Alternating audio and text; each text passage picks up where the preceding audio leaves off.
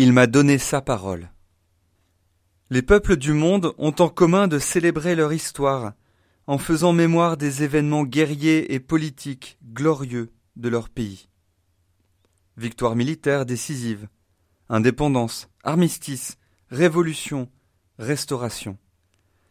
Les arcs de triomphe, les colonnes de victoire et les livres d'histoire sont ainsi de grandes fresques à la gloire des rois, des présidents et des généraux. Dans ce concert de musique militaire, le petit peuple insignifiant des Hébreux nous fait entendre une autre mélodie. L'Exode ne célèbre pas la libération d'Égypte par un roi ou par un général, par le pouvoir d'une dynastie ou par la force d'une armée, mais par un prophète, Moïse.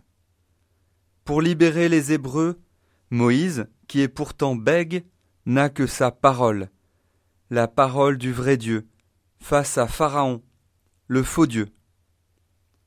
Aux uns les chars, aux autres les chevaux, à nous le nom de notre Dieu, le Seigneur.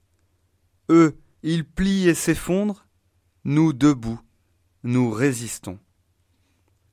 Les Hébreux auront à apprendre à chaque âge de leur histoire cette vérité fondamentale.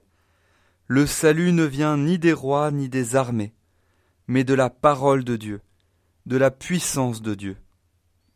L'histoire des Hébreux est prophétique et non militaire et royale. C'est l'histoire de notre Dieu, qui est aujourd'hui avec notre bouche, car il nous a donné pour toujours sa parole.